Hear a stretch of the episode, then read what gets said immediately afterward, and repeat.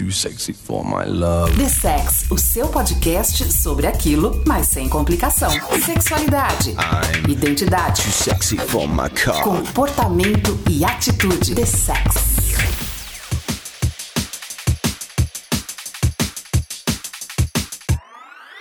Isso mesmo, esse é o The Sex, o seu podcast sobre sexualidade, comportamento e tudo que está em volta ou dentro disso. Estamos aqui a fim de descomplicar o simples, aniquilar os tabus e dar uma voadora nas portas de todos os armários, porque sim, precisamos falar sobre sexo, mas mais do que isso, sobre afeto, respeito e orgulho. Orgulho de quem você é, orgulho de quem nós somos. Então, queridos, esquente esses ouvidos, relaxe e curta agora esses minutos em nossa companhia. Voltamos nesse dia maravilhoso que é o Dia das Crianças. Giovanni Oliveira, bora então para o nosso episódio especial de Dia das Crianças. Tudo certo com você? Tudo certo, estou feliz hoje, especialmente com a companhia que temos aqui, que é uma companhia de outros carnavais, mas não de carnavais de The Sex, mas agora já vai entrar com carnaval de The Sex no Dia das Crianças. No Dia das Crianças, porque ela é a nossa Xuxa da vida real. Trouxemos uma pessoa que a gente ama muito. Michele Caetano, bem-vinda aos microfones do The Sex. Se apresenta aí para quem está nos ouvindo. Fala quem é você. Olá, rapazes, boa noite. Estou super feliz, mega emocionada depois dessa ser a Xuxa de vocês. Nossa, nossa, me segura, Brasil! me segura, Brasil! Bom, eu sou Michele Caetano, estou prestes a completar 42 primaveras com muito orgulho e intensidade, bem vividas, ao meu ponto de vista. Sou mãe, filha, esposa, graduada em letras, educadora social, pedagoga também. Amo tudo que eu faço, faço tudo com muito amor. E essa é um pouquinho de mim. Ao longo do episódio a gente descobre mais um pouco. Vou contar tudo agora não. É, vamos guardar um pouco aí para as pessoas irem descobrindo durante o episódio. Muito bem. Exatamente. Todos apresentados aqui nesse início, bora então conhecer sobre o que iremos falar neste episódio. Vamos lá.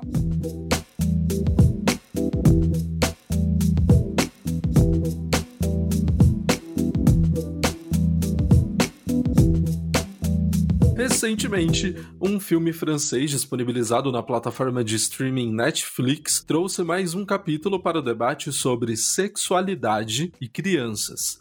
O longa Lindinhas, da diretora Maimouna Ducoré, premiada no Festival de Sundance, retrata a história da garota de origem senegalesa e muçulmana, M, que aos 11 anos de idade se rebela contra as tradições e proibições da sua família e entra para um grupo de dança de adolescentes. O longa sofreu uma enxurrada de críticas, rendendo alguns processos à gigante dos streamings em vários países. E é claro que o governo brasileiro também se posicionou, evidentemente, deturpando a mensagem do filme e estimulando a desinformação sobre a obra, ou seja, reafirmando seu modus operandi. Todo barulho estimulou uma instituição religiosa a solicitar na justiça que o longa fosse excluído do catálogo da Netflix aqui no Brasil. Contudo, o juiz Luiz Fernando Rodrigues Guerra rejeitou o pedido feito pela organização religiosa Templo Planeta do Senhor, afirmando que a Netflix não violou a legislação e que o pedido de exclusão do filme é inconstitucional. De acordo com o magistrado, os pais e responsáveis têm o direito de decidir quais conteúdos seus filhos podem ou não assistir. O mais curioso de toda essa situação é que o filme traz uma crítica potente à sexualização precoce das meninas. Mas vamos lá. Será que diante dessa novela que criaram em cima do filme, nós focamos de fato no que deveríamos e precisávamos focar? Por exemplo, no debate sobre a importância de ter educação sexual nas escolas, ou sobre a importância de falar abertamente sobre sexo e sexualidade com os filhos, ou sobre como os conteúdos dispostos nas redes sociais e plataformas de conteúdo impactam o cotidiano das crianças e adolescentes, ou até mesmo sobre como este episódio envolvendo o longa francês se relaciona com outro caso que estampou os noticiários brasileiros nesses últimos tempos. Eu estou falando do caso da menina de 10 anos que foi estuprada pelo tio. Nesse caso, por exemplo, a pastora e ministra da família Damares Alves, que bradou contra o filme, agiu nos bastidores para tentar impedir que a criança conseguisse realizar o aborto legal, além de vazar a identidade da menina, violando o ECA e colocando em risco a segurança da família e da criança. Por isso, neste episódio e neste 12 de outubro, nós propomos uma conversa sobre sexualidade e crianças. Afinal, como falar sobre sexualidade com as crianças?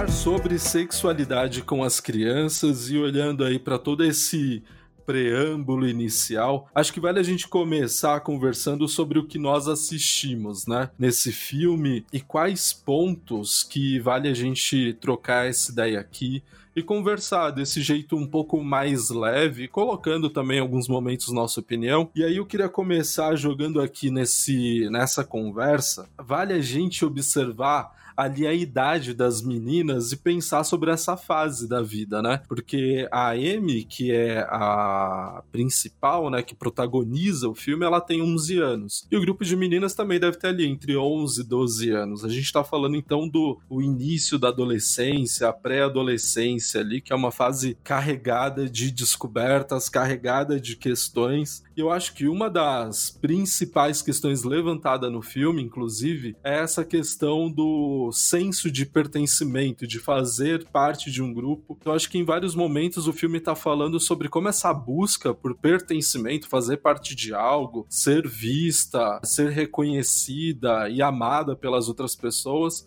coloca em xeque ali esse autoconhecimento. Então eu quero saber de vocês assim, Michele, começando vo é, por você. Essa questão aí do fazer parte de um grupo, é algo que também eh, fez parte ali da sua pré-adolescência, dessa fase da sua vida, tinha essa preocupação também, assim como a gente vê ali sendo tratada no filme? Ah, teve, com certeza teve. E foi muito bom.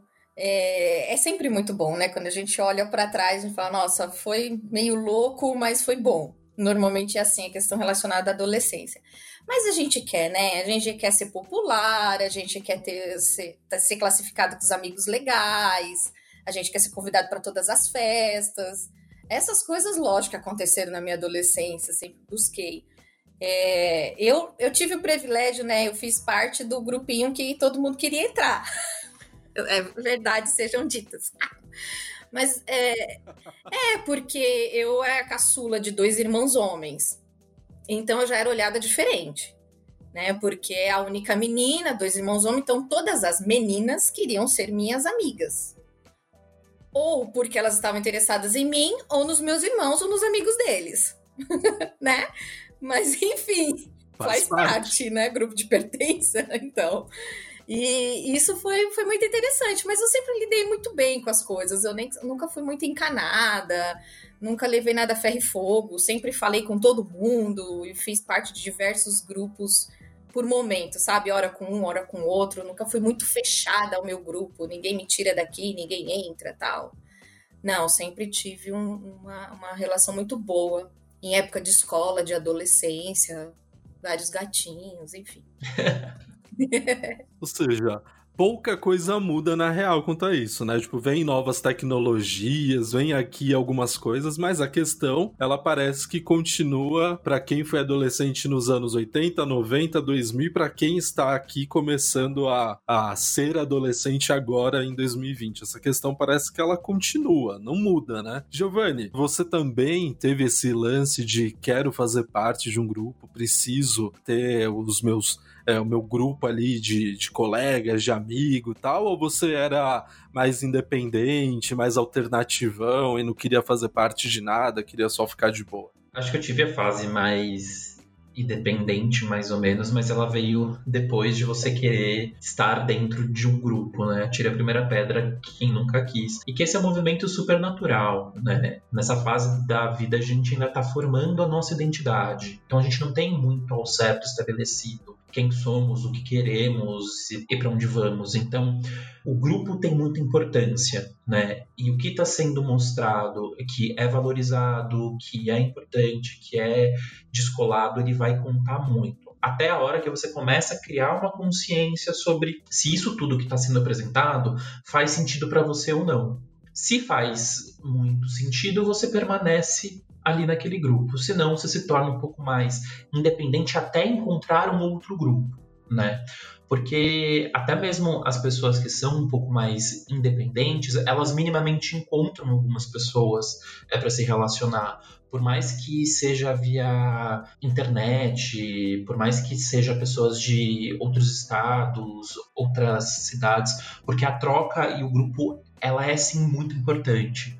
Aí você trouxe aí na, na sua fala uma coisa que eu acho que dá pra gente já puxar para um outro ponto. A gente busca também fazer é, ou trazer ali para nossa identidade aquilo que a gente percebe que nesse momento está sendo valorizado, ou seja, aquilo que as pessoas dão maior atenção. Quando a gente pensa naquilo que as pessoas dão maior atenção, aquilo que está sendo mais exposto, ou aquilo que todo mundo quer ter, ou que todo mundo quer ser, eu acho que o filme ele acaba puxando a questão de da exposição dos corpos, sim, daquelas crianças. Só que para elas eu não sei se isso é tão claro assim. Se elas sabem aquilo que elas estão fazendo, ou se elas também encaram tudo aquilo como uma grande brincadeira, né? Porque o filme parece que faz essa provocação, ao mesmo tempo que ele coloca as meninas dançando e com roupas curtas e não sei o que, mostra elas brincando entre si. Então mostra meio que esse lugar de transição e de quem nem tá entendendo direito o que tá fazendo.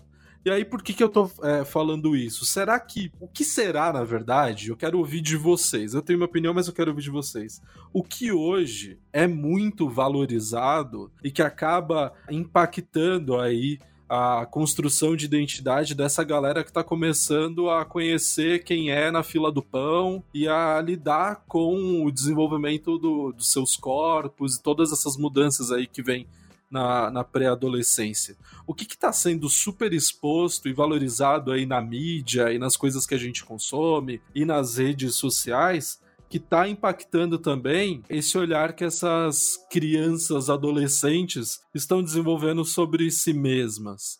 O filme mostra a questão dos corpos.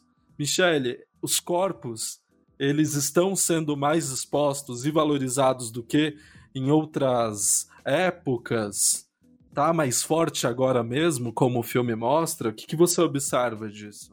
Olha, Vi, eu, eu não vejo isso que, que hoje os corpos estão mais. Não. Eu acho que é, a questão do, do corpo vai muito mais os valores, o, o perfil, o que vem de educação, porque você pode estar tá ali nua e fina, sentada sem chamar muita atenção, porque não é o seu papel chamar atenção. De repente você está de burca, mas está lá chamando atenção, surtando, tendo atuações totalmente diferentes ao grupo que você está é, participando. Mas eu vejo coisas assim muito mais preocupantes, como elas, né, as meninas no filme, elas não têm a noção da exposição do corpo delas. Eu, eu sinto essa ingenuidade. Eu vejo essa confusão, mas assim, o quanto elas estão maduras para escolher o que elas querem, que elas querem a dança ou concurso, chegar lá, chamar atenção, fazer tudo aquilo, e o quanto elas são ingênuas a não perceber que o caminho que elas seguem para chegar nesse objetivo delas, no que elas querem, é um tanto expositor e não e não tão positivo para no perfil delas, né? No padrão que a sociedade, que o povo espera das crianças dessa faixa etária. Então eu vejo uma confusão elas sabem o que elas querem chegar, porém elas têm uma total ingenuidade do que é o corpo delas e do que isso pode impactar na vida, né? É, eu acho que tem uma confusão grande, mas eu também fico pensando como que isso é muito mais apresentado. E aí eu consigo pensar como isso acontece no filme e como isso acontece, como que eu vejo é que acontece muitas vezes aqui no é, Brasil, São Paulo. Quando a gente vê essa hiper exposição do corpo por pouca roupa ou dança, eu vejo que não acontece um diálogo dentro dessas expressões e como que acham que deveria ser. que, que eu tô querendo dizer com isso? Se uma menina começa a se comportar desta forma, o que ela vai ouvir de uma tia ou da é professora da escola é você não pode ser assim porque senão você vai ser uma puta. Isso para ela pode ter mil significados. Porque se ela olhar para as amigas e ver que tá todo mundo assim e tá feliz, ela vai querer ser uma puta sem entender o significado desta palavra, né? E quando se fala que você tem que ser da outra forma, você tá criando dois times que são antagônicos e que não conversam. E, e aí que eu acho que entra um pouco é, o que a Michelle trouxe quanto à ingenuidade, né? De alguma forma, através da dança, através da exposição do, do corpo, elas começam a entrar em contato com questões de autoestima, de poder, de sedução, de paixão. Só que nada disso é explicado, nada disso é conversado e a imagem que eu tenho delas, mais, mais ou menos, é tentando brincar com um brinquedo que é muito grande, que elas não conseguem lidar com aquela complexidade, sabe? Foi dado um quebra-cabeças de 5 mil peças para alguém que deveria tentar montar um de 100. Né? E eu acho que isso conversa com muitas das coisas que eu li de, de comentários de é, pessoas falando que se a ideia do filme foi fazer uma crítica, o filme pecou por não mostrar consequência. E eu acho que isso fala muito sobre o que a nossa sociedade espera. Eles esperam que ela se foda. Eles esperam que ela seja estuprada, que ela tenha que que ela sofra uma consequência gigantesca, que mostre que isso é errado, que isso não deva acontecer de jeito nenhum. Quanto mais a gente rejeitar esse lado e não é dialogar com ele e saber que, que ele existe, mais ele vai pedir esse espaço de uma forma tão assustadora como foi no caso é da personagem do filme. Porque se a gente para para pensar no filme, ela se interessou exatamente pelo oposto de tudo que ela estava vendo, de tudo que ela tinha de referência física, de tia, de vó, de mãe, de pessoas ali perto. Ela foi se interessar pelo que ela não conhecia né? E o Victor trouxe um ponto que fica tão marcado no filme que até nas cenas mais tensas a gente percebe o quanto acaba um pouco em brincadeira, o quanto elas se jogam no chão e rindo, por falta de noção das coisas, né? Porque o brincar ainda está muito presente. Então, por mais que elas assumam um é, comportamento adultizado, elas ainda estão brincando. E é muito louco a gente pensar nisso. Sim, é, eu, vi, eu vejo uma coisa assim de aqui, aqui em casa, no meu dia a dia, que é muito isso. Ao mesmo tempo que eu tenho uma, uma adolescente, agora não pode me falar pré-adolescente, né? São adolescente, adolescente de 12 anos, recém-completados, extremamente madura, argumentativa, firme nas que pensa, o que quer, o que defende. Que causa, né? Tempo, que causa. E que causa, e que causa. e como causa. E que de repente ela tá jogada no chão, de perna aberta, chorando, pedindo um beijo, imitando criança. Eu falo, meu, você tava agora batendo boca comigo, agora tá se fazendo de bebê? Ah, eu tô brincando com você, ué, vai também, sabe? É, eu, eu vi isso. Foi isso, assim. Eu tive, acho que eu tive um olhar puro, assim, com, com o filme. Eu não tive esse peso, porque eu entendo esse conflito da, da, da questão da ingenuidade da brincadeira e, por outro lado, saber de verdade o que quer em outros pontos. Então, é muito forte. Isso ficou muito forte. E não saber usar. E não saber usar. O... Exato. E não saber usar. Não saber usar o... os recursos que tem. Exatamente.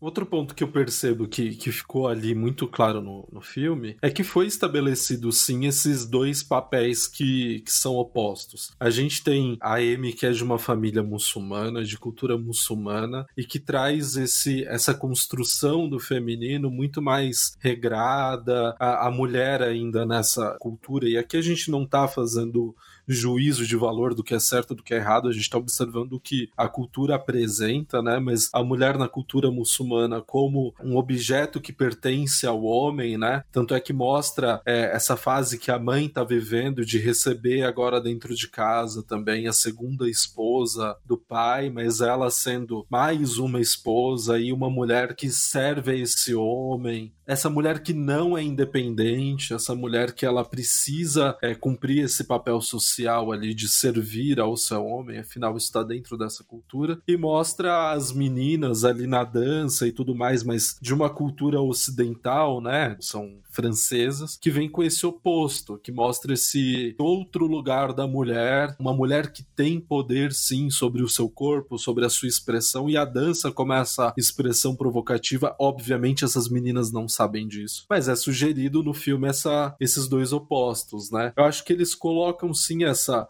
essa dualidade, mas são opostos muito gigantes. A gente não tem nada ali meio que no meio do caminho. E ela se perde nesse oposto. Tá. Isso que é muito. Ela se perde quando, por exemplo, ela começa a fazer de tudo para ir no concurso de dança. Ela vai fazer de tudo e mais um pouco. E chega uma hora que as próprias amigas estranham e falam: Meu, o que você está fazendo? Sabe, você passou de todos os limites. E ela fica: A gente tem que ganhar o concurso de dança. A gente... Porque aquilo para ela ganhou uma magnitude que nem ela entendia. Ela simplesmente foi para o outro oposto. E eu acho muito interessante que algumas pessoas falam que o filme falta desenvolver uma trama ali, um personagem acolá, tal. Mas se a gente parar é para pensar, o filme inteiro mostra a visão da Amy. Tudo que a gente está acompanhando, eu acho que não tem um fato e uma cena que não se passe pelo ponto de vista dela. Então, por exemplo, o que a gente tem é de informação da é Angélica, que é aquela amiga que está é no prédio dela, é tudo que ela vê. A interação com o irmão dela, na casa dela, a interação é na lavanderia, é tudo sob a ótica dela. Então é, é a forma como ela entende, né? E a Angélica vai mostrando para ela uma outra possibilidade. E veja, quando falo que a Angélica mostra para ela uma outra possibilidade, não é que a Angélica foi lá, pegou na mão dela e falou: vem aqui viver essa possibilidade. Às vezes acontece, mas ela viu ali algo que ela não conhecia. Pelo padrão cultural dentro de casa e também na escola, não havia uma conversa sobre quais são essas possibilidades, entende? Mas principalmente tinha uma defesa de qual é a possibilidade única. Era muito polarizado. É, é verdade. Gente, chama atenção uma coisa. É, tudo foi por conta da curiosidade, né? A curiosidade é a, é a chave, foi o que abriu a porta para ela, porque ela vivia numa, numa responsabilidade de, de mulher mais velha, de cuidar do irmão, da casa, toda aquela coisa, porque a mãe não estava ali. De repente, ela vê uma menina da idade dela dançando, se divertindo, brincando ali na lavanderia e despertou a curiosidade. E aí ela foi desvendando, desbravando o mundo dela e ela criou o, o, o grande ideal aí, né? Mas é a curiosidade é, na faixa etária é essa. Eu acho que os porquês ficam lá atrás, bem anterior a isso, que você responde basicamente para as crianças, mas essa curiosidade que elas buscam, que eu acredito que nós temos que ficar atentos, porque são curiosidades que estão na mente delas e que são despertadas por algo que elas olham e enxergam como referência. Opa, aquilo é bacana, eu gostei. Então, já abri um campo ali de uma luzinha piscando, eu tenho que seguir, eu tenho que descobrir. E antes que alguém pense que para lidar com isso você tem que eliminar a possibilidade de ver um outro referencial, esquece. A curiosidade é inata. Exato. Se a curiosidade não fosse inata, você não ia ter um celular na sua mão ouvindo esse programa. É. que a, a, curiosidade se aplica para qualquer coisa. Sim. Então, então, assim, não adianta ter um pensamento de, ah, então se a gente instaurar a moral e os bons costumes, isso não vai acontecer. Não, nem fudendo. Nem mesmo, nem mesmo, nem mesmo.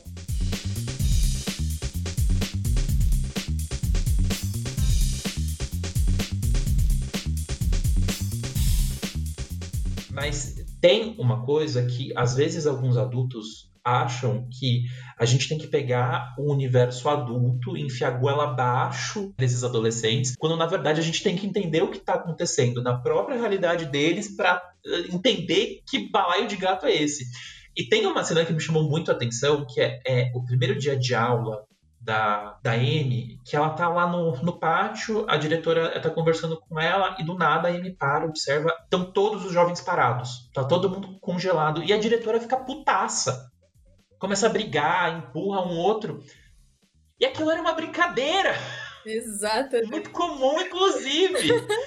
Sei lá, aquilo, aquilo era um puta TikTok. Ah, não sei. nós fizemos. Ah! Michele, como que fazer esse diálogo, então? Ai, meu Deus do céu. Eu tô ficando com conflito. Momento profissional ou momento mãe? Por favor, dá pra me orientar? As duas, as duas. Cara, é muito louco. Eu tenho, eu costumo ter um diálogo muito tranquilo com jovens. Muito de igual para igual, muito chegar assim, o que, que é essa novidade aí que eu não sei? Me conta, quem vai me contar? Então eu tenho muito, já tenho esse costume de atuar assim com eles. E assim eu faço em casa também. Hoje aqui em casa eu já não pergunto mais, né? Elas me falam: "Você já viu isso aqui no TikTok agora? Você já conhece isso daqui? Você viu essa dancinha?" Então já vai chegando. Mas o diálogo, ele ele tem que ser do que eles precisam. Eu, eu não me vejo nem quando montava-se planos de, de aula, a questão de que, ai, tem que ser assim, tem que ser assado. Não, Peraí, vamos olhar a faixa etária, vamos olhar o que, que essa galera está demandando, o que, que eles estão buscando, o que eles estão sentindo necessidade. Ah, é disso? Então vamos replanejar tudo e voltar para isso. Depois a gente chega no outro ponto. O outro ponto é uma necessidade nossa, do currículo, da grade, enfim. Essa agora é a necessidade deles. Então a gente também precisa fazê-los na, na questão da educação, é, sentir pertencentes àquela educação aquela fala. Não é só o grupo da dança que eles têm que ser pertencentes, eles têm que ser pertencentes nas aulas, na sala de atividade, nos grupos de atividade também. Né? Então, isso tem que ser, tem que fluir, sabe? Hoje eu passei por uma experiência, foi muito interessante, foi, foi engraçado. Ontem, recebi uma pergunta assim, da minha adolescente. É, teve um fato que tocou o despertador de uma pessoa num grupo de, de reunião nossa aqui em casa. Aí tava assim, pílula. Aí a minha querida adolescente chegou em alto e bom tom no meio da mesa do almoço de todo mundo. É que você tem duas adolescentes, né? Duas. Foi a número dois. Fulana, o seu despertador tá tocando lá pílula, pílula, pílula. Diversos adultos. Aí eu só olhei pra cara dela, levantei o olho, tipo assim, cala a boca, chega, todo mundo já ouviu. E continuei conversando com quem eu estava conversando para que nada tivesse, para ficar menos constrangedor possível para a dona do celular. Aí passou. Isso foi no sábado. Quando foi ontem, eu recebi a pergunta assim: Mamãe, o que é pílula? Aí eu falei assim: um comprimido. Ponto. Um comprimido. Continuei fazendo o que eu estava fazendo. Mamãe, por que, que a fulana toma pílula? Aí eu falei assim: para regular o ciclo menstrual. Ah, tá. E por que, que todo mundo riu? Eu falei assim, ah, porque nem todo mundo precisava saber que o ciclo menstrual dela é bagunçado, né, meu? Poxa vida. Virou as costas e foi brincar. Então, assim, ela não queria saber o, o, o porquê total da uso da pílula. Aquela resposta sanou a curiosidade dela daquele momento. Vai que eu dou uma aula de hormônio, de contraceptivos, de um monte de. Meu. Não era o que ela queria saber. Não era o que ela queria saber. É. é. Entendeu? Então esse é o exemplo. Eu acho que os diálogos eles têm que fluir. A gente tem que entender e buscar sempre respeitar qual que é a necessidade de quem vai ouvir isso, né? Dos nossos adolescentes. E não vamos julgá-los e classificá-los que só porque tem 18 já não precisa saber disso ou daquilo. Se é a necessidade, nós temos sim que dialogar sobre o assunto que eles estão trazendo, porque não são todas as famílias que conseguem sentar, olhar no olho, fazer uma brincadeira e dialogar sobre diversos assuntos. Uma pílula, um preservativo, para muitas famílias ainda é um tabu isso na mesa do almoço, entendeu? Eu tirei de letra, ri, brinquei, porque a dona do celular estava muito constrangida. Aí você dá aquele, né, jeitinho e, e acabou o assunto. Mas, se é uma outra situação e isso vem na mesa, você tem que estar tá ali, né? Firme e dialogar. Mas não são todas as pessoas que têm a facilidade de lidar com isso. Eu tive uma mãe que sempre falou muito abertamente de sexo. Eu, com 15, 16 anos, minha mãe falava para mim, filha, não case virgem. Enquanto todas as mães das minhas amigas jamais poderiam saber que elas tinham beijado na boca. né? E eu não entendi. Eu achava que minha mãe era louca. Minha mãe é louca, minha mãe fala normal. Como ela fala isso pra mim? Eu não vou casar virgem? Como assim? Eu quero uma mãe normal! Eu quero uma mãe normal. Sabe as palavras da minha mãe. Sabe as palavras. Depois que a gente se torna adulto, eu me tornei mulher, eu super compreendi o que ela quis dizer com isso. Super compreendi. Tenho coragem de verbalizar isso para minha filha hoje? Ainda não, para mais velha, tá? Ainda não. Mas Quantos eu... anos tem a mais velha? Adolescente 1? 17 e meio, já quase 18, viu? Virando o ano 18. Não tenho. Mas não estou fechada para isso. Só estou dizendo que eu acho que o ambiente. Ela também ainda não me preparou para isso. Eu acho que é um preparo mútuo, assim. Mas é, temos que estar abertos aos diálogos, né? É, ouvir, ouvir o que querem ouvir de nós.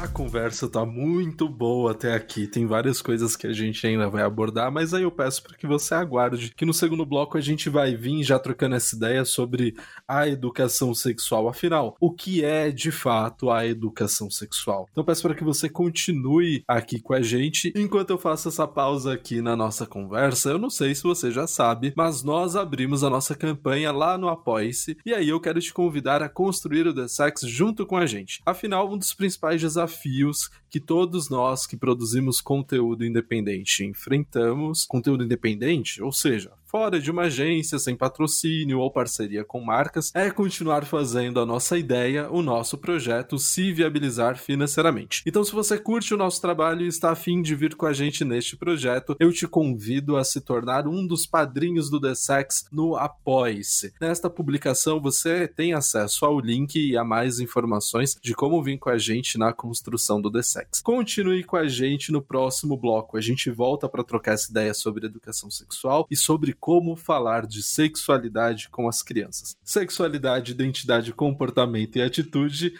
esse é o The Sex. The Sex.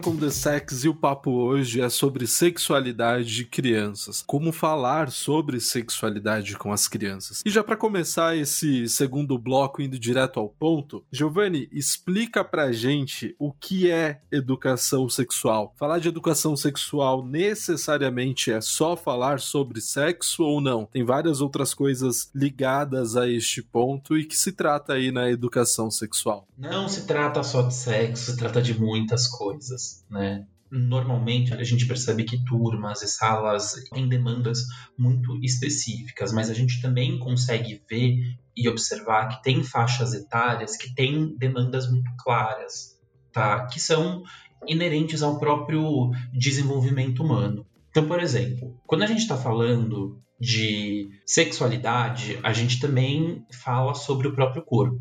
Então, por exemplo, quando uma criança está lá da primeira à quarta série, primeira ou segunda série, que ela está começando a pensar o que, que é talvez independência e autocuidado, é importante que a gente fale é do próprio corpo, por quê? Porque, um, ele tem que aprender a limpar o próprio corpo, né? Ele tem que aprender a cuidar é do próprio corpo. Mas principalmente ele tem é que saber quais partes do corpo é dele e dela e que ninguém pode tocar. Né? Então, por exemplo, é muito importante que nessa faixa etária a gente ensine tanto pontos quanto a higiene, autocuidado, mas também quais partes do meu corpo que ninguém pode tocar, né?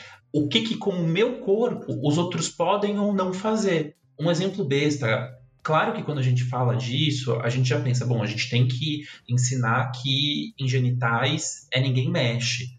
Também, mas outra coisa também tem a ver com. Eu tenho que dar um beijo em todo mundo, mesmo que seja um beijo no, no rosto. Eu tenho que ser forçado a dar um abraço em todo mundo o tempo todo. Não tem, né? Porque se a gente passa essa mensagem um pouco mais, um pouco mais forçada, eu, você passa uma mensagem de que o acesso ao corpo, em algum nível, ele tem que acontecer contra a sua vontade. E não é assim que funciona. Né? Passado alguns anos, né, você vê algumas demandas ficando mais fortes. Então, por exemplo, a gente sabe que os meninos entre 11, 12, 13, alguns com 14 anos, já estão no começo da própria puberdade. Então, questão com pelos, com voz, ejaculação, que ele se masturbando ou não, ela vai acontecer. Então isso vai ser uma dúvida. Essa, essa é uma questão é da faixa etária dele. Assim como as meninas vão ter uma faixa etária em que comumente elas vão menstruar, em que os seios crescem, em que o quadril ele alarga. Então, nessas faixas etárias, a gente tem que ir dando o que de informação eles precisam. Tanto a autocuidado, quanto aí vendo a cada necessidade o que mais eles precisam. É, a gente vê que por faixas etárias, existem necessidades muito bem estabelecidas em relação ao corpo. E vai chegar uma hora que eles vão começar a se relacionar uns com os outros. E aí não adianta o que você fale que pode que não pode. Da forma como eles quiserem se relacionar, eles vão se relacionar. Então aí você tem que trazer um outro tipo também de informação que aí a gente entra no campo da prevenção, respeito, autocuidado, um com o outro. Faz sentido o que eu tô dizendo? Total, total, total. E essa é uma, é uma responsabilidade compartilhada entre a família, o Estado e toda a sociedade, certo? Sim. Só que aqui no Brasil, a gente, quando a gente olha para a educação especificamente, a gente sabe que são três documentos que norteiam ali os temas que vão aparecer ou não ali no cotidiano da vida escolar. Esses três documentos são a Lei de Diretrizes e Bases da Educação Nacional, a LDB de 96, a de Diretrizes Curriculares Nacionais para a Educação Básica, que é de 2013, e a mais recente, que é do ano de 2018, que é a Base Nacional Comum Curricular. E em todos esses documentos, educação sexual é sugerido, mas não obrigatório, ou seja, o tema educação sexual os temas da educação sexual são sugeridos. É sugerido que, que seja trabalhado, mas não é obrigatório, assim como outros temas. Contudo, a gente sabe que quando algumas escolas tomam a iniciativa de aí construir um projeto interdisciplinar para falar de sexualidade, é, nesse viés mesmo de prevenção, mas também de autocuidado, há um, um enfrentamento muito grande também com a comunidade de pais que nem sempre apoia essas iniciativas. E aí eu quero saber, assim, de você, Michele, como que você enxerga esse desafio hoje trabalhando na área da educação? Os pais, eles estão acolhendo melhor essa temática ou ainda de fato é um desafio que a comunidade escolar enfrenta, que é de conseguir dividir esse trabalho com os pais que estão na outra ponta? Olha, Vi, eu, eu começo um pouquinho antes. Eu fico preocupada é, por não ser um conteúdo obrigatório e, ao mesmo tempo, eu fico um pouco. Talvez seja bom não ser obrigatório. Porque quando a coisa torna-se obrigatória numa linha grande, que a gente está falando de educação, e aí nós não temos uma educação para o educador, para o professor formador falar desse assunto, isso me preocupa muito, porque além de, de repente a pessoa não gostar e de repente cai essa matéria lá na, no colo da pessoa e ela vai ter que desenvolver aquilo e tem seus conflitos pessoais e tem suas dúvidas e aí faz uma, uma grande confusão na cabeça do, das crianças, dos adolescentes isso é uma grande preocupação minha. Como eu atuo muito no terceiro setor, quando eu tô do outro lado para passar o conteúdo ou montar um planejamento com a equipe de trabalho para isso, eu tenho um pouquinho mais de tranquilidade, porque normalmente são as pessoas que têm maior propriedade que vão buscar esses conhecimentos, que têm sua sexualidade resolvida, clara para si, que vai falar com as crianças, que vai falar com os adolescentes. Então já me traz um pouco mais de calma, porque é uma pessoa que de certa forma tem um pouco mais de propriedade e tranquilo falar não sei, calma, vou pesquisar comigo, isso nunca aconteceu, vou tentar entender isso e trago para vocês, porque isso é muito difícil no mundo acadêmico, né?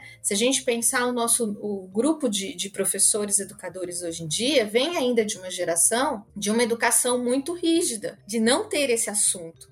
Então, para levar esse assunto abertamente e sem trazer os, os pudores, os cortes e falar com muita naturalidade, dificilmente serão profissionais da área. Como o Giovanni, maravilhoso aqui, entendeu? Temos poucos Giovanni no mundo defendendo isso na educação, né? O quanto é bom ver o Giovanni falando isso com jovens. Sabemos disso, Vivi. Quem ainda não conheceu, por favor, procure o Giovanni, porque ele fala maravilhosamente bem com jovens, tem um diálogo perfeito, a comunicação direta, clara. É muito bom, mas não temos isso nas nossas escolas, sejam qualquer uma delas, né? Então, eu vejo que assim, quando você vai aplicar, os adolescentes, eles filtram o que eles vão falar para as famílias, porque eles já sabem até onde as famílias vão aceitar ou não o que eles ouviram na instituição. Isso é fato. Né? E tem a questão da religiosidade, enfim, tem muita coisa aí que, que dá uma, uma segurada. Mas quando a gente trata dos maiores, dos adolescentes, eles sabem o que pode falar em casa e sabem o que não pode falar. E aí eles têm a informação e passam o que quer para a família.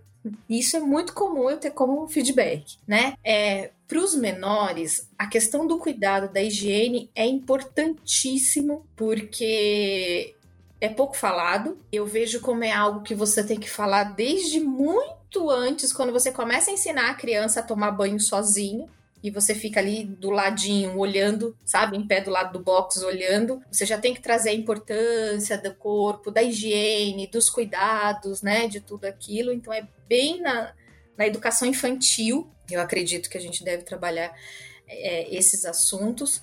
Eu vejo que a rejeição está menor, mas eu não sinto que é tanta rejeição, é mais medo do que você vai contar para o meu filho.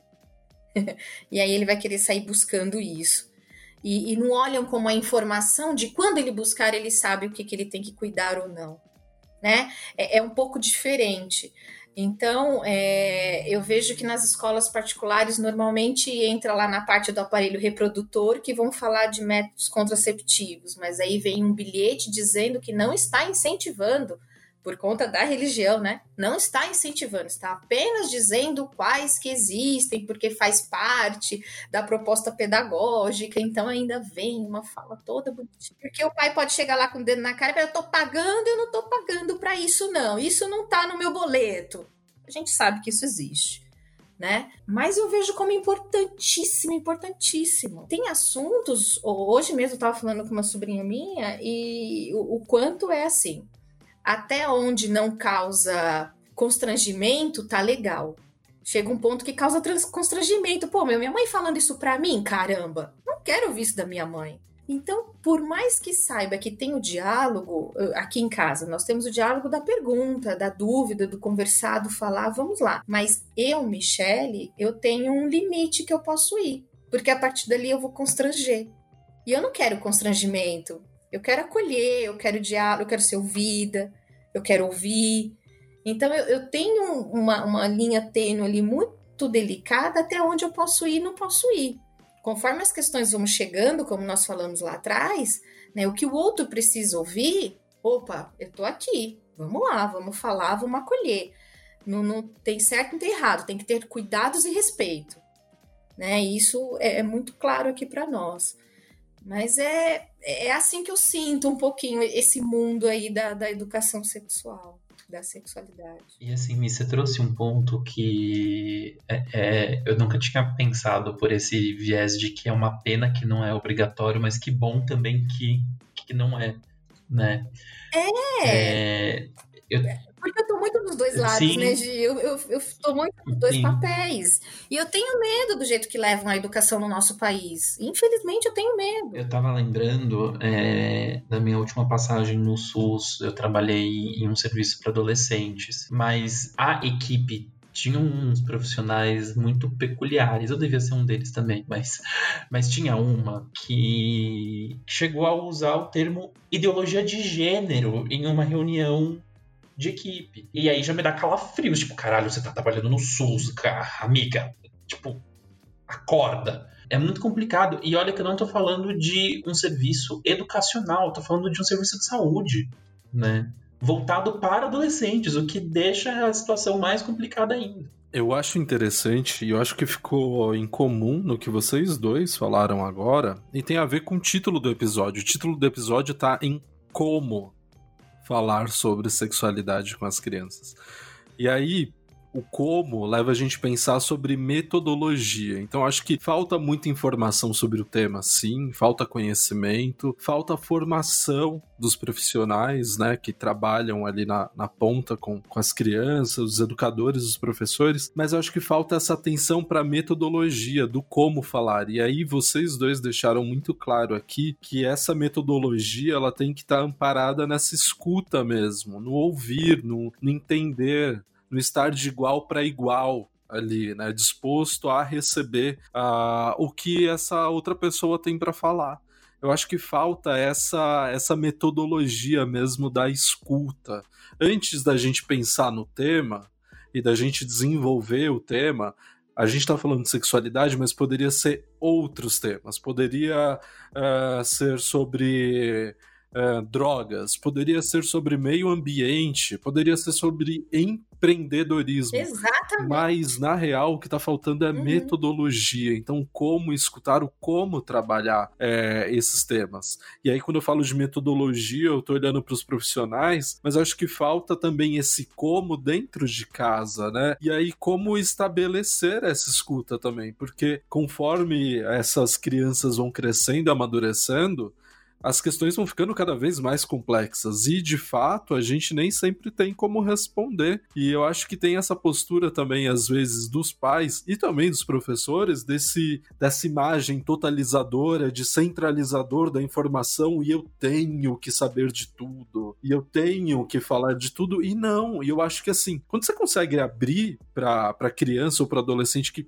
putz, eu não sei mesmo.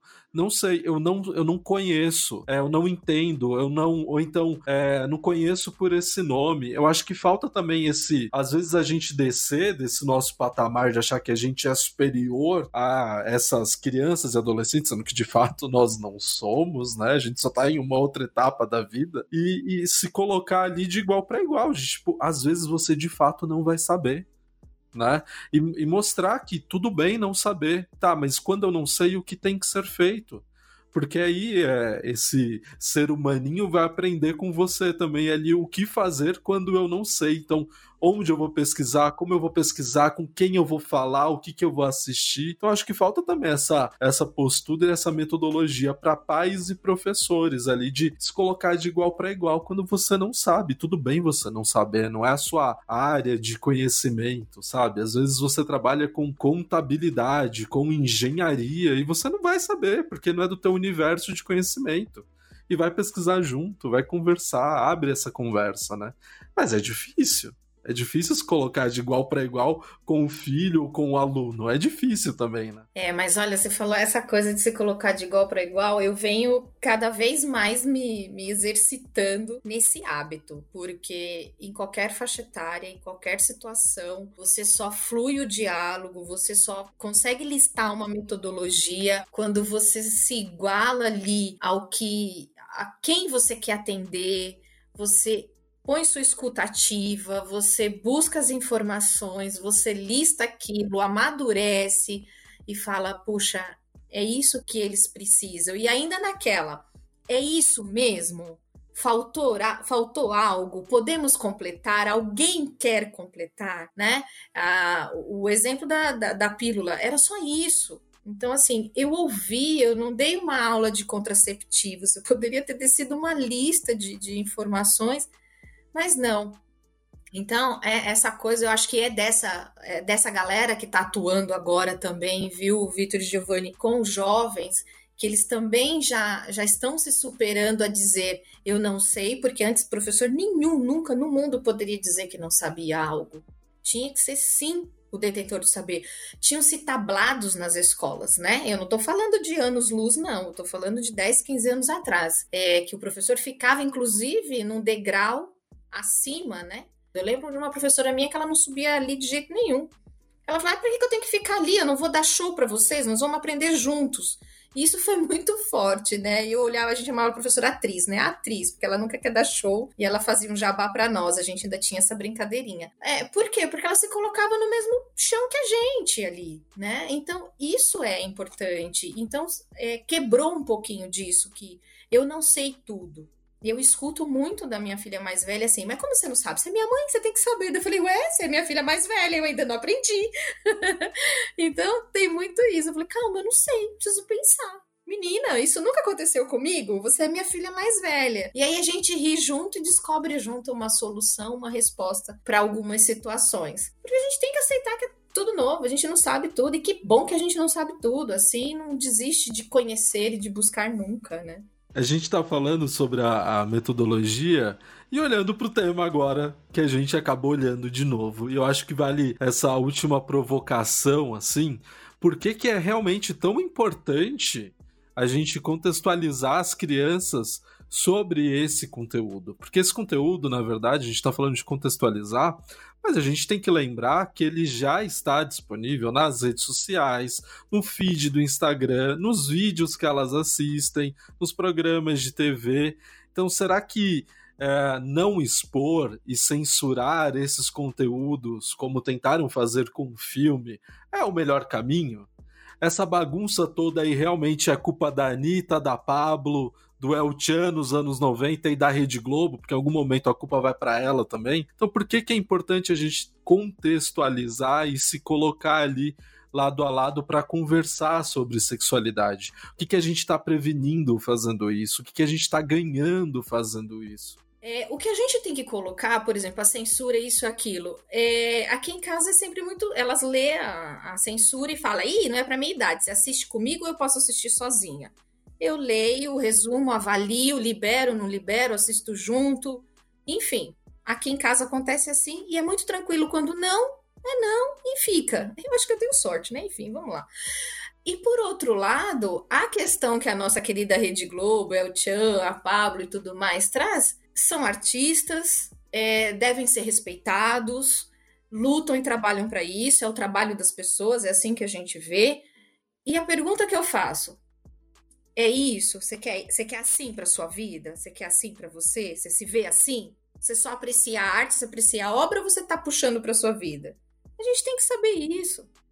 Porque senão, eu adoro Sidney Magal, gente, é fato. Mas eu não vou usar a camisa aberta com uma rosa na boca, até mesmo que não dá pra usar camisa aberta, né, gente? Vamos lá, vou, vamos respeitar a minha idade e ficar dançando Sandra Rosa Madalena todo lugar. Eu aprecio o artista. Tinha que chegar nesse ponto. Simples assim. Para mim é, é, é, simples, é algo muito claro, que é seu, é seu, que é meu, é meu, te respeito, te aprecio, acho bonito e vou aplaudir ou não. Não gostei, passou do limite, meu, tem milhões de outros canais, desliga a TV. Ponto. Não sou obrigada, ninguém fica te obrigando a assistir, a ver o que tá ali. É uma escolha nossa com controle remoto na mão, né? O controle nos dá total controle de escolha. Agora, eu tive uma experiência muito interessante e mega genuína no, no, na época. A, a minha número dois tinha um aninho e pouco. Um ano e pouquinho. Aí, uma noite, terminei de dar banho nela, trocando. A Anitta tinha acabado de lançar o, a música é, Prepara, eu acho que era Prepara, que agora, enfim, essa música. Pera, você tá falando de qual das suas filhas? A mais velha ou a mais, mais nova? Mais nova. A mais nova. E ela tinha quantos anos? Ai, acho que um ano, dois. Tá bom. Não é, gente? É isso, amor. Não, é, não, é, é, é que eu tô olhando pro tempo. E sim, então. Eu fiz essa, esse pensamento hoje também, lendo aqui. Aí ela tava em cima da cama, e começou a tocar essa música na TV. Aí a gente abaixou o som porque ela começou a cantar. A minha sobrinha mais velha estava em casa e pegou o celular e gravou. Ela, de pijaminha, tal, tal, tal, gravou e fez o quê? Colocou no Facebook. Gente, eu quase perdi o diploma. Vocês não estão entendendo. E de pessoas que conhecem eu e meu irmão, que também é professor, também é da área, acabou com a gente. Teve um fofo lá que, nossa, que era essa educação que eu estava esperando do mundo, que exemplo que eu estava dando, que onde já se viu, por isso que o mundo estava perdido, que as crianças estavam inúteis no mundo. Meu, acabou. É uma parte, povo que não tem o que fazer. E eu nem tinha visto. Aí, é, eu não me lembro, eu nem fui recordar o, o, post, nem poderia até ter buscado, nem sei se eu nem sei, gente. Só sei que eu lembro que para essa pessoa eu disse que minhas filhas seriam criadas ecléticas, elas teriam que ter todas as opções para escolher a delas e que eu não iria escolher nenhuma opção musical para elas, eu deveria respeitá-las. E por outro lado, eu, enquanto mãe, estava simplesmente vendo uma criança de menos de dois anos gravando, memorizando uma música e fazendo seus movimentos de coordenação motora. Era exatamente o que eu estava apreciando. E era isso que estava acontecendo, porque cantar e dançar com uma criança menos de dois anos, em cima de uma cama desequilibrando ali, é uma noção de espaço, de coordenação motora muito significativa para o desenvolvimento e para o aprendizado. Eu não estava ligando qual é a música A, a música B, mas eu fui extremamente metralhada por conta da nossa querida Anitta do popozão bonitão do mundo. É interessante que o filme passou pela, por essa mesma situação, né? o julgamento e a crítica em cima do filme que a gente começou falando sobre passou por esse mesmo movimento de quem quer de fato patrulhar o que o outro vai consumir, o que o outro tá fazendo e. Gente, era uma criança de dois anos. Sabe? Exatamente, ela nem sabia o que ela tava cantando. Se a gente tá falando que de 12 anos não tinha malícia, tava entre a, a infância, a brincadeira, a falta de a ingenuidade e, e, a brincadeira, que dirá com menos de dois anos de idade, sabe? Ela tava brincando de pular na cama da mãe, cantando e dançando. E, então, muitas coisas estão no olhar de uns e na falta do olhar de outros para o contexto todo que está acontecendo ali né? Como, como nós trouxemos aqui do filme, quantas outras coisas envolvidas tinham ali que não foram olhadas, só souberam apontar o dedo. Por quê? Porque eram só meninas, né? Faço aqui as perguntas. Porque eram só meninas, né? Porque elas estavam de roupinhas apertadinhas, coladinhas, porque elas estavam de maquiagem forte. Desde quando isso constrói a personalidade de alguém, né? Exatamente. Fora que quando a gente para para pensar, sei lá, a culpa é da. A culpa é da Anitta. A gente tá colocando a culpa numa mulher Sim. por fazer uso da sua sexualidade. Uhum. Tipo. É, eu acho que a gente vive num mundo que tem muito medo do feminino. É, e eu digo do feminino como um todo. Porque o feminino também é isso, né? E causa um, como se fosse a destruição de todos os lares. Como, como assim? É. Como assim? Sabe? E é botar a culpa numa mulher. No fim das contas, é isso. É, mas é verdade. E que bom que quando colocam na Anitta, ela remata, né? Com todo aquele corpão lindo dela lá, perfeitamente. Porque ela sabe o que ela quer e o que ela faz da vida dela. E, e, é perfeito. Se você não gosta, ela tá na TV, cara, muda de canal, desliga, vai ficar vendo para ficar pegando mais, é, juntando, né? Alimentando sua inveja porque, né, alimentando sua inveja e falando mal. Não, quando eu vejo a Anitta, eu falo, meu, que bunda bonita, cara. O que ela faz para ter essa bunda? Que genética abençoada é essa? E, e vamos lá, né? É isso. Drenagem. Drenagem é o que ela faz. Mas eu acho que é que as pessoas elas continuam é, assistindo porque o ódio vincula. É, o ódio veicula. e Tô tão querendo acreditar na humanidade, que o amor é lindo, que todo mundo supera o ódio e vamos viver felizes. É. O ódio vincula, mas o amor e o afeto também. E eu acho Sim. que o recado que a gente está querendo deixar aqui nesse episódio é essa construção, né, desse campo é. afetuoso e amoroso de o diálogo tem que acontecer, tem que ser natural e tem que possibilitar que essas crianças cresçam e amadureçam com mais tranquilidade do que muitos de nós crescemos, né? Porque ainda é um tema complicado, porque querem que continue sendo complicado e para a gente também em algum momento já Exatamente. foi. Então a gente também está querendo que estabeleça um campo saudável para esse desenvolvimento, saudável e que seja é um grande desejo nosso também aqui desse lado que seja um campo onde essas violências que infelizmente nós nos deparamos nos noticiários envolvendo sexualidade de crianças sejam cada vez mais raros e que a gente enfrente esse campo com informação, informação e diálogo e afeto, né?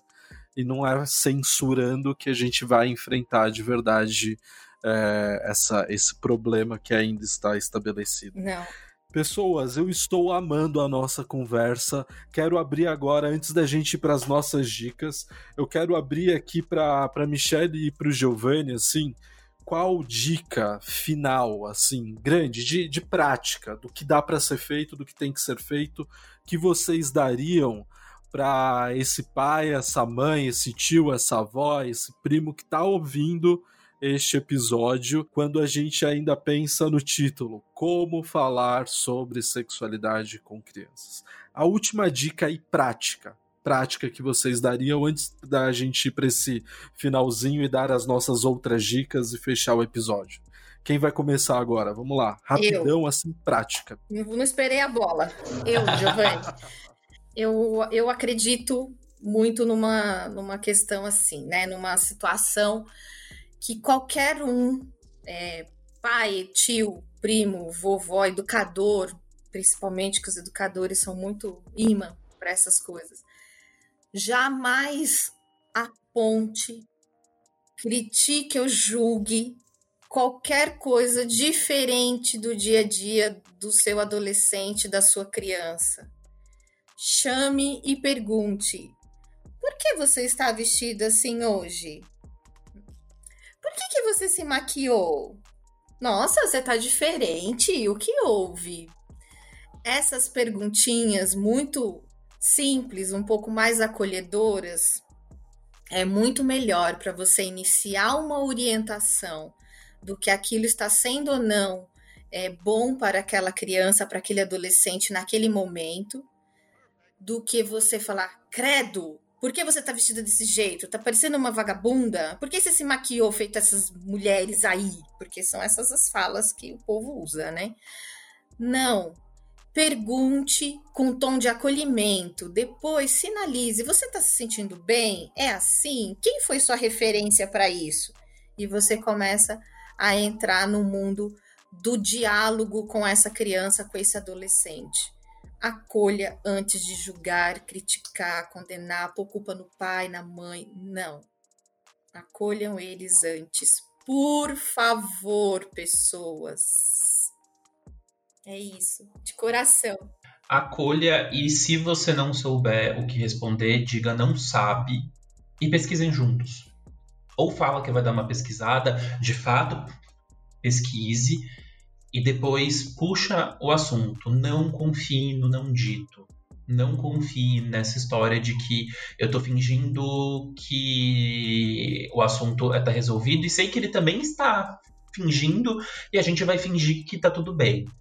A conta vai chegar mais tarde. Então, não confie no não dito. Ai, perfeito, Gi.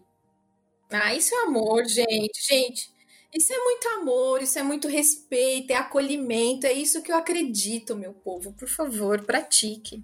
Perfeito. E com essas falas maravilhosas que a gente se encaminha para esse momento final, onde nós daremos as nossas dicas e o nosso tchau. Então, bora lá.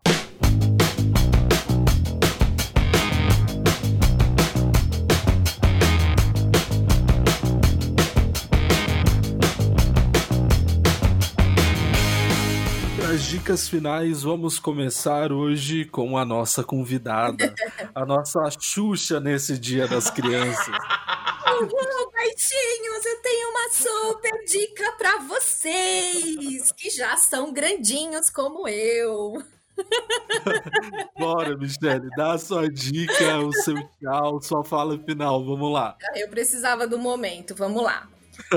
Um livro é bem bacana, Vivendo a Comunicação Não Violenta, de Marshall Rosenberg. Aí ele diz: Como estabelecer conexões sinceras e resolver conflitos de forma pacífica e eficaz. É, é um livrinho, não é um livro pesado de ler, dá para você ler de trás para frente, frente para trás, pedaço não tem muito uma, uma ordem, mas ele, ele traz a reflexão do que você espera do outro e o que você faz para receber do outro. Então fica aí a dica. Vivendo a comunicação não violenta de Marshall Rosenberg. Eu, antes de passar a bola para o Giovanni, quero agradecer imensamente você ter topado vir com a gente nesse episódio. É, quero deixar aqui gravado que sim, era um desejo nosso desde o ano passado ter esse momento aqui de conversa com você, porque a gente adora conversar com você. Tem de várias reflexões maravilhosas. E, meu, obrigado por ter vindo com a gente, de verdade. Você é sempre muito bem-vinda nesses microfones e nas nossas vidas. Ah, eu amo vocês, né? Vocês sabem que vocês moram no meu coração. Independente de qualquer projeto, eu acho que o nosso grande projeto foi o da vida a união do universo e dos corações estão aqui, ó, fortinho nesse trio aqui. Amo vocês, vocês sabem. Deus, que coisa linda, eu vou chorar. ah, gente, eu fiquei muito feliz. É um projeto maravilhoso que eu babo, eu admiro e sou fãzaça de vocês. Vocês sabem disso. É com o maior prazer que venho aqui rir, falar de assunto sério e bora lá. Acho que o povo precisa disso. Nós precisamos também falar do que nós achamos desses assuntos. Muito bom, muito bom, Michele. Brigadão. Giovanni, e aí, o que, que você trouxe pra gente? Qual a sua dica, a sua dica, a sua fala final? Vamos lá. Primeiro eu quero agradecer a Michele de novo, porque é uma pessoa muito especial, tanto nas nossas vidas pessoais aqui, tipo, com o microfone off, mas também aqui. É... Para, gente, para. Não, sério, Michele, porque eu lembro que quando tava ali no comecinho querendo falar de sexualidade com jovens e querendo passar a informação foi você que abriu as portas também. E te admiro muito, inclusive te acho uma profissional incrível e que faz a, a coisa por eles e para eles. Tinha que falar isso. Adorei! Obrigado. É, minha dica é: bom, eu era uma criança com gostos musicais muito específicos desde quando eu era criança. E eu gostava Hum. muito de Spice Girls quando eu era criança. E quando elas acabaram e seguiram a carreira solo, eu continuei curtindo. E uma delas lançou um álbum novo, a Melanie C, que o álbum chama Melanie C. Ela deu o, o nome dela pro álbum. O álbum tá muito gostosinho, é, tá muito bom mesmo, então procure aí. Acho que por enquanto tem duas faixas que eu gostei muito, uma que chama Overload e a outra que chama Fearless. Então é, a minha dica é vai lá no Spotify e procurem por Melanie C e inclusive tô gostando muito do álbum e já encomendei o meu vinil que tá vindo, é do Reino Unido, autografado por ela. Tô Uau! feliz. Da, Ai, outro a- nível, né? Ai, outro nossa. nível. Outro nível, desculpa. Tudo Tô bem. muito feliz. Merece. Imagino, imagino. Eu no show do Sidney Magal me acabo, imagina uma. Nossa, incomparável. Adorei a comparação, muito obrigado. Incomparável. Eu finalizei como incomparável. You're pushing me to overload.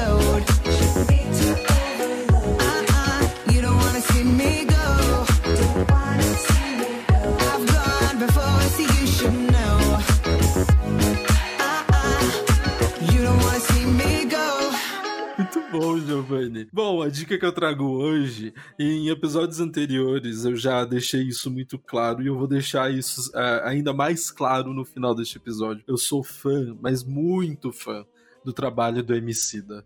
É, para mim, as mensagens que ele traz na, na obra como um todo, elas batem em vários momentos em mim e com algumas coisas que eu já vivi, com a forma como eu vejo o mundo e tal. No último ano ele lançou o Amarelo, que fala sobre afeto, sobre amor, sobre essa questão de sim, estamos todos interligados, então precisamos agir com mais é, afeto, amor e respeito, né? Porque tudo que nós temos, no final de tudo, somos nós mesmos.